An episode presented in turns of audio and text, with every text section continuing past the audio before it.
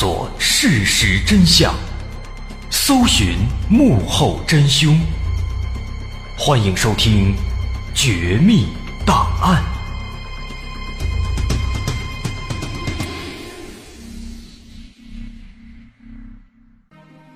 还原事实，探索真相。欢迎收听今天的《绝密档案》，我是大碗。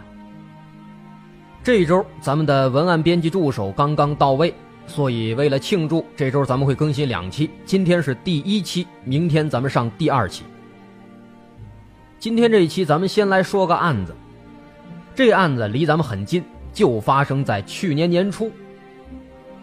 说在二零一七年三月二号的傍晚，地点在陕西省合阳县。这天傍晚呢，刘老汉吃过晚饭之后啊，像往常一样。就来到了这个黄河大堤上散步，因为最近几周呢一直没下雨，所以说在这大堤上放眼看过去，这黄河的水位呢有明显的下降，有一些这河段呢，甚至说已经把那河床都露出来了。那刘老汉一边走，哎，就无聊的看着这些河床，一边感慨呢，一边溜达。哎，走着走着呀，他就发现这露出来的这河床边上呢，有一个很奇怪的一个物体。那看上去好像是一个包裹。走过来仔细一看呢，啊，这是一个蛇皮袋子，袋子里边呢鼓鼓的，不知道装的是什么。这应该是之前在水底沉着呢，哎，现在因为好长时间没下雨啊，这水位一下降，哎，露出来了。所以说这袋子有点潮。这刘老汉一看这袋子，他纳闷啊，那得纳闷啊，这不纳闷的话，咱这节目是吧，没法往下继续了。哎，他纳闷他就想这里边装的是什么东西，心里琢磨着，他就走过来打开一看，一看，嚯，吓了一跳，这里边装的是两条人腿，这把刘老汉吓得是魂飞魄散啊，撒腿就跑，然后打幺幺零报了警。那接到报警之后，河阳警方马上就赶到现场，那现场最引人注意的当然就是这个袋子了。这袋子表面看起来呢很普通，啊，这原本是一个装化肥的一个编织袋子，这袋口用绳子紧紧扎着。那打开袋子里边装的就是那两条人腿，除了腿之外没有其他的尸块了，就两条腿。那另外除了这个袋子呢，现场没有发现其他类似的袋子，也没有发现其他明显的线索。所以说呢，单从这两条腿。很明显能看出来，这说明这是一起杀人碎尸案。凶手在碎尸之后呢，又进行了分散抛尸。了解到这一点之后，河阳警方全都紧张起来了，因为在这样的小县城里面，这样的案子可真的是不多见。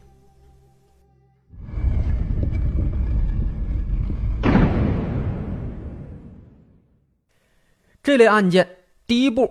往往都是要确定尸源，但是对这起案子来说呢，这一步确实他不太好走。毕竟这尸块只有这两条腿，没有找到其他的部位。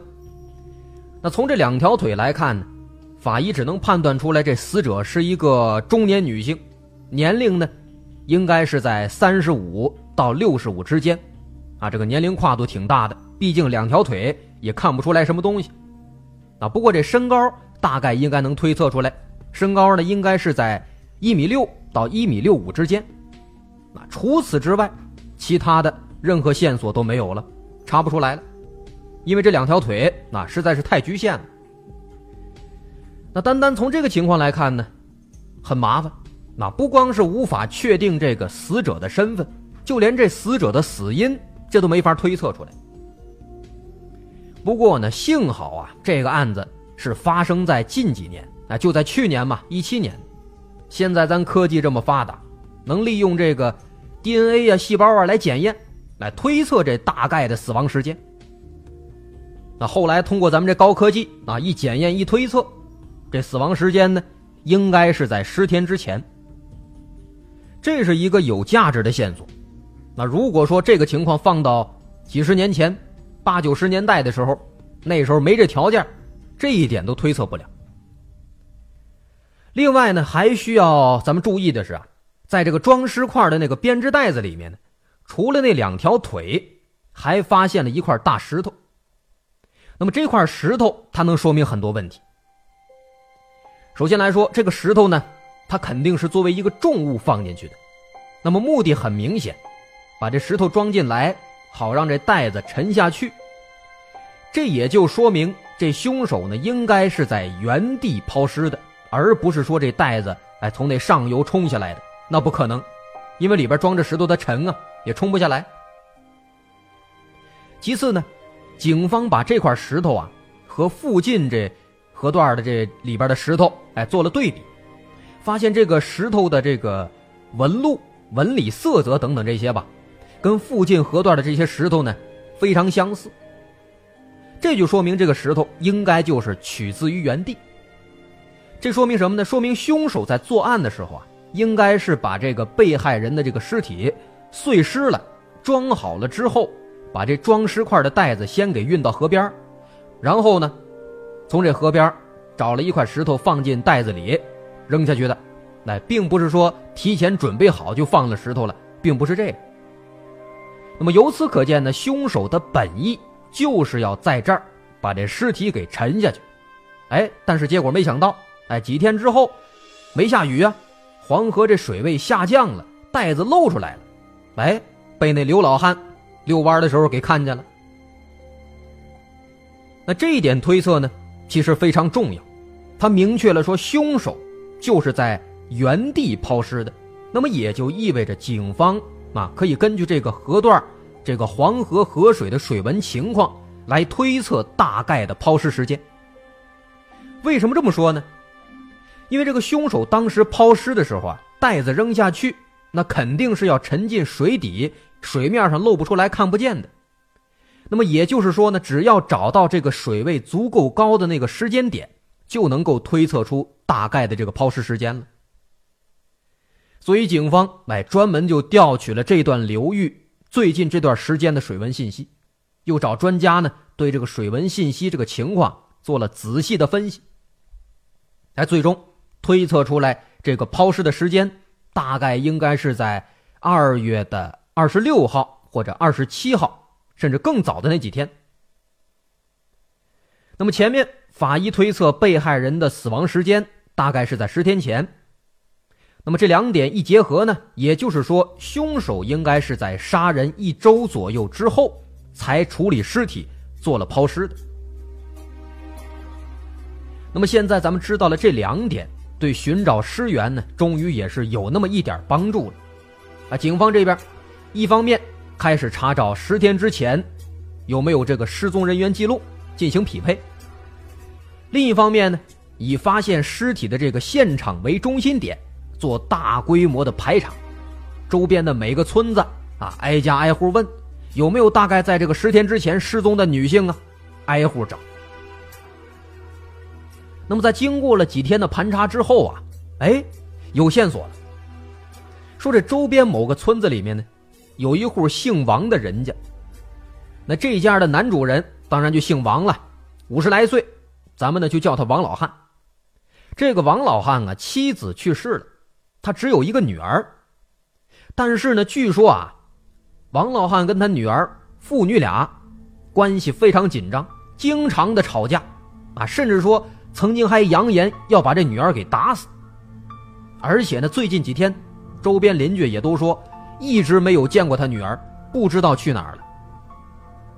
更可疑的是什么呢？说当时警方排查问到这儿的时候啊，这个姓王的王老汉没有跟警方反映这个情况，自己女儿好几天没见，不说，没跟警察说，也不反应，只字不提，并且呢还刻意的回避警方的某些问题。那么如此一来，这个王老汉的嫌疑啊，瞬间就加大了。那这个死者那两条腿会不会就是这个王老汉的女儿呢？那会不会是因为啊这个父女俩关系不好，王老汉一怒之下真的把自己女儿给杀了呢？这个问题啊，咱们先撂下，咱先说说警方这边。说正好啊，就在这个时候，哎，当时装尸块的那个袋子上面有一个小细节引起了警方的注意。那当时法医在解剖的时候呢？在那个编织袋子里面，角落里啊，发现了几段很小的豆芽菜，还有一点其他的菜叶子，另外呢，里面还有一小段面条。那么这个发现说明什么呢？说明凶手他有可能是在厨房里面进行分尸，然后打包的。那么这个发现意味着什么呢？回到王老汉这儿，您就明白了。说警方在调查这王老汉的家里的时候啊，发现在他家的厨房的有一块案板上，有一滩非常可疑的血迹。那么这跟警方对于那个编织袋的推测可以说是不谋而合。于是呢，警方马上就提取这个血迹啊，拿回去做化验，看看跟那两条腿的 DNA 是不是一样的。另外呢，警方还发现啊，这个王老汉呢，很多可疑的地方。首先，这王老汉是个屠夫，那每隔几天都会杀一只羊，这说明什么？说明他有熟练的这个宰杀和解剖的技巧，具备这个分尸的技术条件。而且呢，前面说了，他媳妇死了，又是单身汉，也具备这个作案的时间和空间。那么这两点是非常符合对凶手的推测的。那您看啊，妇女不和，厨房里边一大滩可疑的血迹，他又具备作案的技术、时间和空间条件。那么这个王老汉这么看的话，好像真的就是凶手，只需要说等这个血迹的化验结果出来，这两边一对上，这就真相大白了。哎，很快那个化验结果就出来了，但是啊，警方拿到结果之后一看。让警方非常之尴尬。为什么呢？因为这个化验得知，案板上的那片血迹呢，根本就不是人血，那是羊血，啊，应该是王老汉之前某一天杀羊的时候哎留下的，根本就不是人血。而且很快呢，警方发现这王老汉的女儿也没失踪，人家正在一个理发店里边打工呢，啊，所以说这段时间一直没在家。邻居们自然也就看不见了。他这个情况那真的是太尴尬了，因为现在太明显了，这王老汉一点事儿都没犯，根本就不是凶手啊。那王老汉的女儿呢？哎，跟警方还交代说，说自己的父亲王老汉啊，其实很疼自己，但是呢，自己啊也是不争气，父亲呢恨铁不成钢，所以说经常吵架。那如此一来，这好像也没什么不正常的吧？是吧？孩子不争气。着急了，吵两句，说两句，也没什么奇怪的，不可能因此杀人分尸什么的。所以说呢，这个案子到这儿挺尴尬的，陷入了一个僵局了。那这个时候，警方那边就必须要另起炉灶，再去寻找其他的新的线索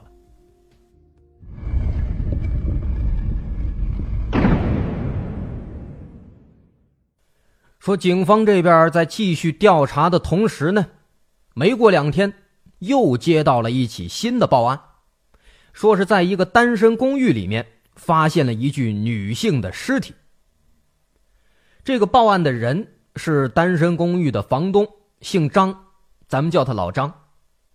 说老张这天呢，有一个租户给自己打电话，哎，说这公寓里边总有一股臭味其他租户哎都闻到了，而且这几天呢越来越浓。那老张听到之后呢，就去公寓里边去看，因为之前啊，他给这楼里很多地方都放了老鼠药了，所以说一开始呢，哎，他以为是这个死老鼠腐烂了，所以有这个味儿。哎，但奇怪的是呢，他来到公寓之后啊，把之前放药的每一个角落都查了好几遍，但是没有找到死老鼠，什么都没有。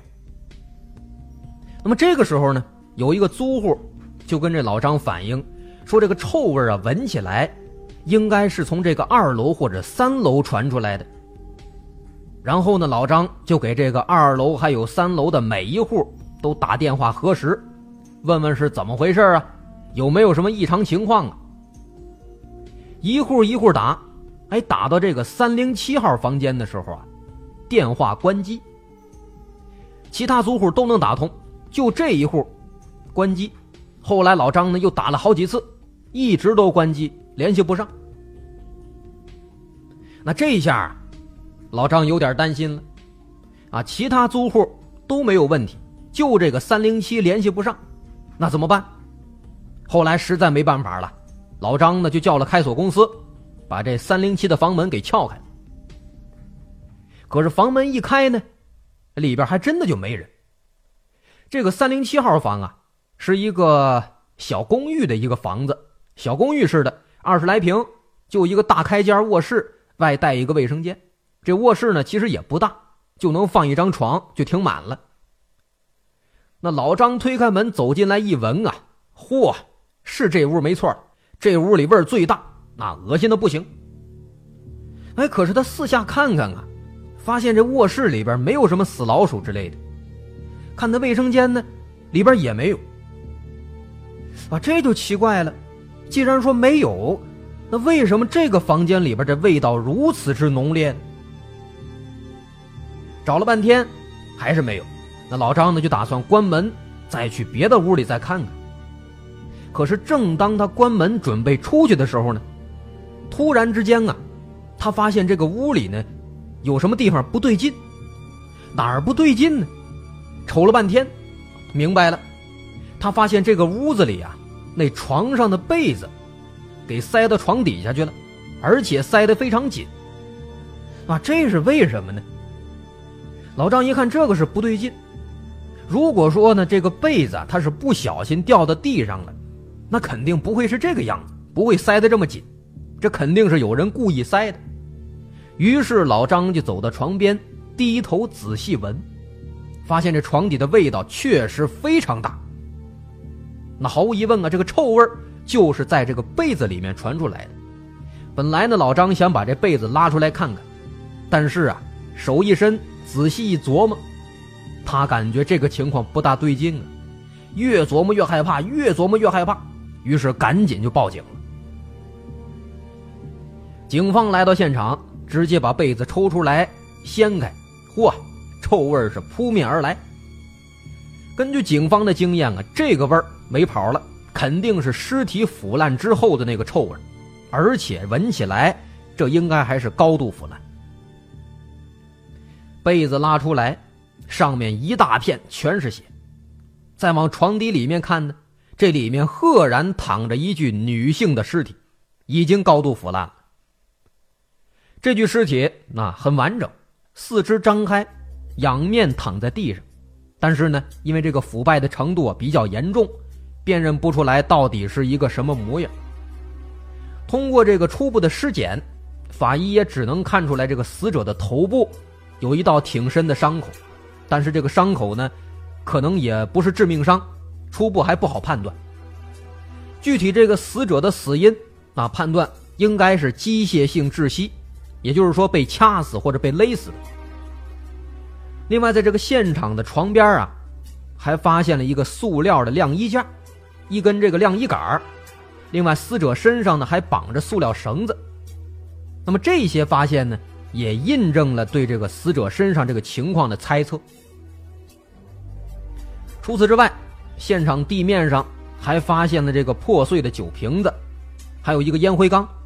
烟灰缸上沾的有血迹，那么由此警方就推测，这个死者呢，应该是被凶手用那酒瓶子，还有烟灰缸袭击了头部之后当场昏迷，然后凶手继续攻击，想置人于死地，哎，所以导致这床单被子上留下了大量的血迹。那从这个凶器上来判断的话呢，烟灰缸、啤酒瓶还有这个塑料衣架，这些都是咱们这个生活当中常见的这个生活用品，所以说啊警方初步就推测，这个应该是属于激情杀人，啊，凶手呢应该是因为某些原因突然起了杀机，先用手边能拿到的什么烟灰缸之类的攻击被害人头部，然后呢怕这被害人没死，以防万一，又把这个被害人呢给生生掐死，掐了好长时间。所以说呢，现在这情况，那刚刚那起案子还没破，这又来了一起凶杀案。这得没办法啊，头大归头大，但还是得办啊。最起码呢，这个案子比上一起要好那么一点。那起码说这被害人是吧，留了一个全尸，能发现很多线索。那对于这起案子，警方首先猜测想，会不会说是入室抢劫杀人？但是勘查之后啊，发现这可能性不大，因为这个室内门窗完好，没有被破坏的痕迹，屋里呢，啊也没有这个被翻动的痕迹，而且通过这个尸检，除了这个头部的伤口之外，死者身上其他部位没有发现其他的这个抵抗性的伤痕。啊，所以说这不太像是入室抢劫杀人。那么从这些迹象来看啊，其实更像是说，死者和凶手应该是认识，啊，这是一起熟人作案。那要不然的话，俩人不可能共处一室。那么如此一来，这其实就出现了一个问题，啊，因为这个案发地点是在这个公寓这个屋子里面。如果说这个凶手和这死者认识，那么这俩人当中有一个应该就是这个房子的租户，那这个信息至关重要。如果说知道了其中一个人的身份，那么这案子就好办多了。但是现在问题就是这个凶手和死者到底谁才是这个租户？最简单直接的办法就是让房东哎过来辨认。房东也说了，说这个三零七号的租户啊。是一个女的，叫钟红，五十来岁。这个房子呢，是她的女儿，哎，这钟红的女儿给她租的。但是呢，这个钟红啊，不经常来住，只是偶尔过来。房东呢，也没见过多少次面，邻居对他呢，也都不太熟悉。所以说啊，让老张来看这尸体，他也看不出来到底是不是钟红。一是因为没见过几面，二是因为这腐败的太严重了，不好认，认不出来。那这可怎么办呢？警方只能是继续在屋里查，看有没有其他线索。那警方这查呀查呀，后来呢，在这屋里啊，发现有一个垃圾桶，这个垃圾桶里边发现了一张 B 超的单子。去医院做了 B 超，有这么一张单子，这单子上面这姓名写的是李萌，三十四岁，检查日期呢二月一号。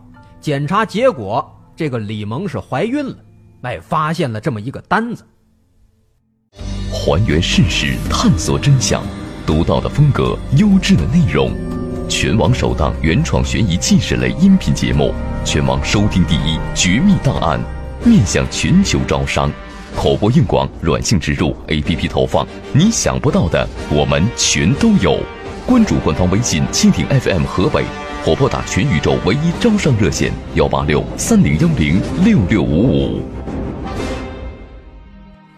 说公寓里的这个死者到底是谁呢？是那个单子上写的李萌吗？还是说是那个租户钟红呢？这个李萌和钟红之间又有什么关系呢？为什么李萌的单子在这钟红的屋子里呢？那这起案子和咱们开头说的第一起案子之间，这俩案子又有什么关系呢？别急，您听我慢慢说。首先，对于眼下这起案子呢，警方是兵分两路，一路去调查这个李萌，还有房子的租户钟红，查这两个人；第二路呢，专门筛查这公寓里边的监控录像，看看最近几天有谁来过这个房子。很快，这第一路警方。就发现了一个不得了的情况。这个李萌的男朋友，还有这个房子的租户钟红的丈夫，竟然是同一个人，叫吕良。哎，就是说呢，这个吕良搞婚外情，他媳妇儿是钟红，那个小三是李萌，啊，这个情况这可不得了了。那根据这个钟红的女儿啊，钟红有几个女儿，根据钟红的女儿还有邻居的反应呢。说这个钟红和吕良啊，夫妻俩人感情一直不太好，啊，尤其是这个钟红生了女儿之后，吕梁动不动就家暴就打人。那三零七这个房子就是钟红的女儿给钟红租的，哎，为的就是说让母亲躲避家暴的时候可以先住过来。另外，这个钟红的女儿还说了，说她母亲钟红啊，一直都知道自己父亲吕梁在外边有情人。啊，当然，这个情人呢，警方也查出来了，就是李萌。那么至此呢，这起案子人物关系啊，咱们搞清楚了，情人、妻子和丈夫。那么与此同时呢，第二路警方也有收获了。通过对最近这几天的监控录像的筛查，警方发现，在二月十七号晚上九点多，有一个穿着黑色衣服的一个男子，在这电梯口一闪而过，进到了三零七里面。过了几分钟，又出来。那么这个男子是谁呢？他为什么会出现在这儿呢？他进去几分钟又干了什么呢？那这个人会不会是凶手啊？咱慢慢分析。首先呢，这个人他能够顺利进入房间，这说明他是有钥匙的。那么除了这个租户钟红本人，谁还有这个房间的钥匙呢？经过调查，房东老张没有，钟红的女儿也没有，有钥匙的除了这钟红自己之外，就只有钟红的丈夫吕梁了。那也就是李萌的情人，吕梁。李萌的情人，钟红的丈夫，同时呢，他又在二月十七号晚上偷摸来这儿，几分钟又出来。由此呢，这个吕梁的嫌疑就开始加大了。同时啊，警方在这个时候还发现了一个非常重要的问题，就是这个三零七的租户钟红。失踪了，啊，所以说现在这个任务变成两部分了。第一部分找吕梁，第二部分找这个吕梁的妻子钟红。好消息是在进一步的这个调查走访当中，钟红的大女儿给警方提供了重要的信息。这大女儿说呢，从小到大呀，父母关系一直都不好，有一次他父亲打他母亲，到什么程度？把他母亲衣服都打烂了。从那次开始，啊大女儿看不下去了，就给母亲钟红租了这个三零七房间。在年前腊月二十六的时候，也就是在一七年一月二十三号那一天，快过年了嘛，这个父亲吕梁呢，就来到三零七，想把这钟红啊给接走回家过年。当时呢，父亲怕这个母亲不同意啊，还说了一番好话。这母亲钟红才勉强答应跟着回家了。那回家之后啊，钟红就告诉大女儿，说这么多年来，她自己呢其实一直都知道吕梁在外边有别的女人。这么多年过去了，自己感觉咽不下这口气，所以打算呢过完年之后啊要离开这个家，去外地打工，还特别叮嘱女儿说不要联系他，不然吕梁知道了肯定又找过来来打他。那大女儿原本以为当时母亲说这个话呢是气话，哎，可没想到后来母亲真的就这么做了。二月底有一天，吕梁突然找到女儿，啊，说钟红跑出去打工了，走了好几天了，一直没回来。大女儿一看，赶紧开始找啊，还发现母亲果然是失联了，不知道去哪儿。那根据大女儿交代说，当时在这个钟红失踪之后啊。吕梁也非常着急，一直在找，没黑没白的，并且呢，亲自还做了一个寻人启事。当时啊，大女儿看这父亲这么着急，本来心里边还挺高兴，心想这父亲心里还是有母亲的。但是啊，直到后来警方找大女儿了解情况，他才发现父亲吕梁似乎有那么一点不对劲。怎么回事？说当时警方给他打电话了解情况嘛，那个时候呢，他父亲吕梁正好就在旁边。一听是警方的电话，他发现这个父亲的脸色呀，马上变得非常紧张。等到他跟警察说完挂了电话之后呢，转头一看，父亲没打招呼直接走了，不知道什么时候走了。从那儿开始呢，他就感觉自己的父亲啊很可能有问题。那在做了一番思想斗争之后，才把这个情况来告诉了警方。这个情况呢，的确是非常重要，这说明这个吕梁没准真的是有大问题呀。于是警方决定马上逮捕吕梁。后来这个逮捕的过程呢，超乎想象的顺利，吕梁没有抵抗，也没有躲藏，被捕之后，他交代说自己呀，的确是杀害了自己的妻子钟红，也杀害了情人李萌。三零七里面那个尸体就是李萌，而最开始警方发现的那两条腿，那就是钟红。后来吕梁还带着警方专门到一个悬崖旁边啊，去指认了这个钟红其他尸块的这个抛尸地点。那么至此，证据确凿了，吕梁最终呢也被判了死刑。那这起案子到这儿也就真相大白了。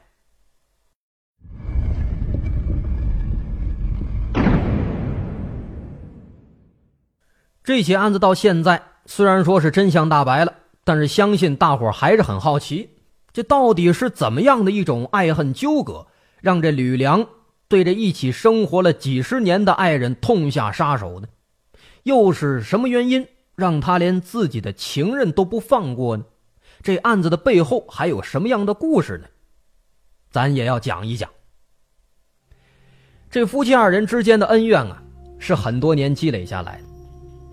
在二十八年前，一九八九年冬天，二十四岁的吕梁和钟红经人介绍互相认识，彼此都给对方留下了非常好的印象。于是呢，没过多久，在双方父母的操办之下，俩人组建了家庭。在刚开始的几年时间里呢，尽管说日子比较平淡，但是夫妻俩感情都挺好，生活挺和睦。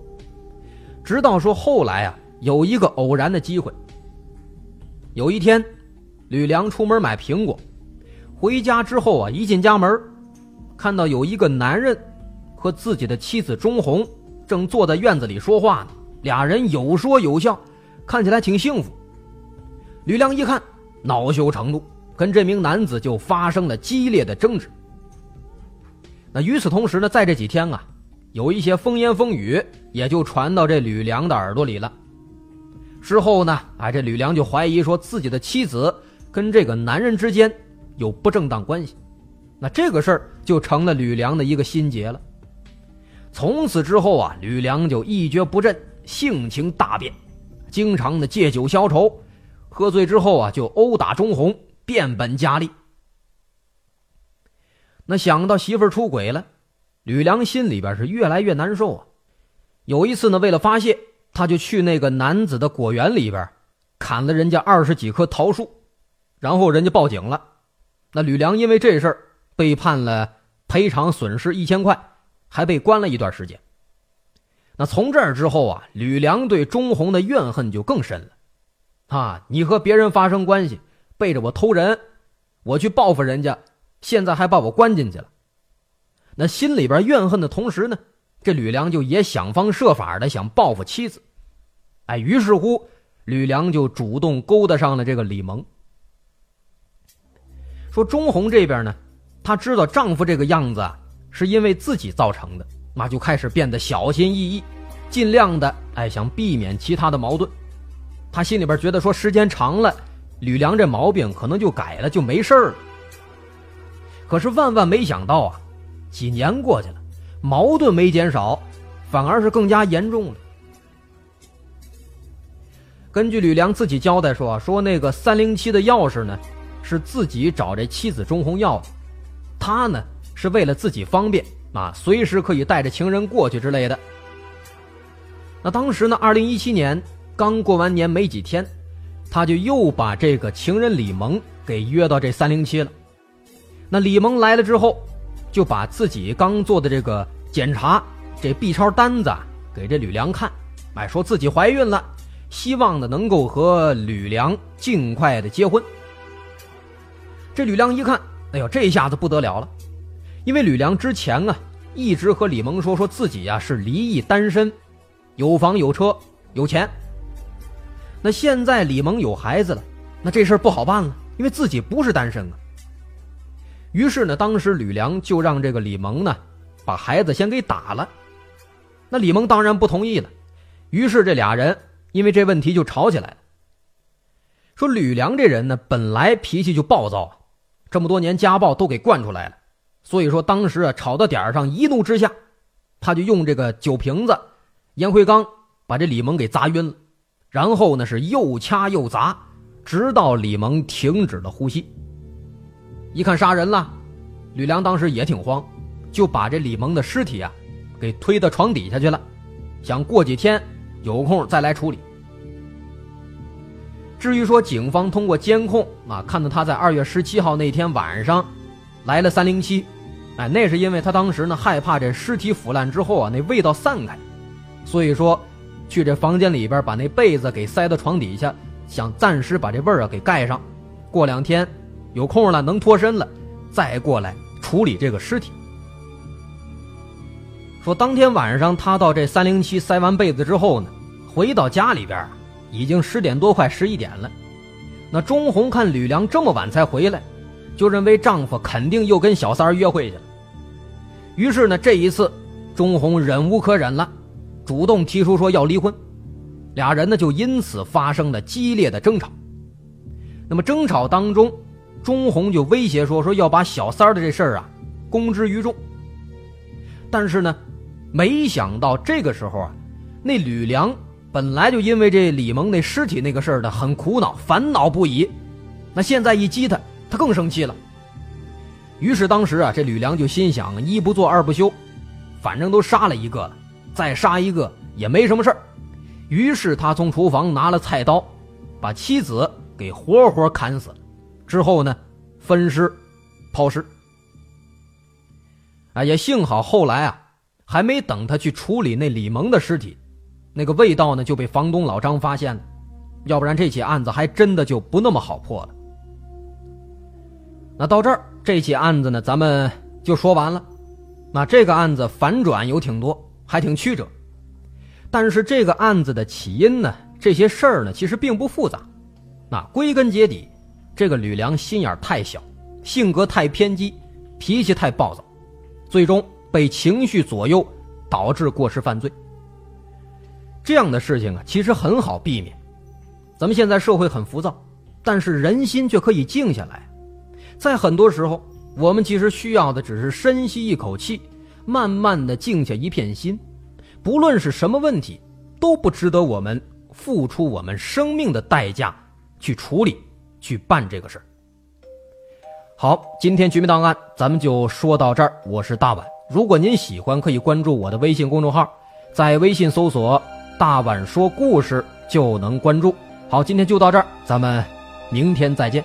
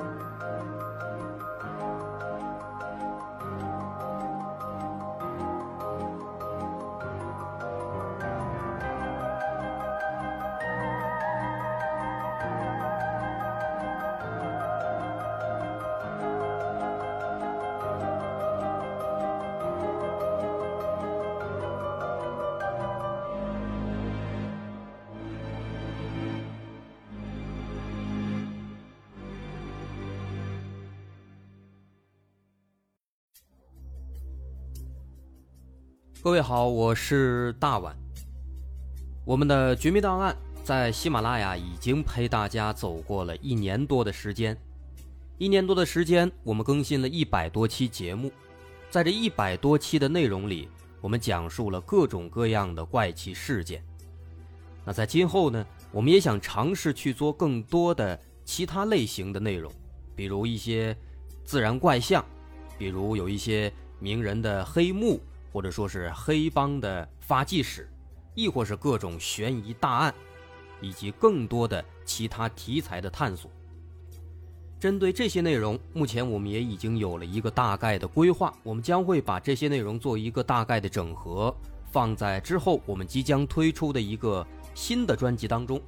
这个专辑的名字暂定叫做《绝密档案：深夜调查局两百家尘封的未解之谜》当中。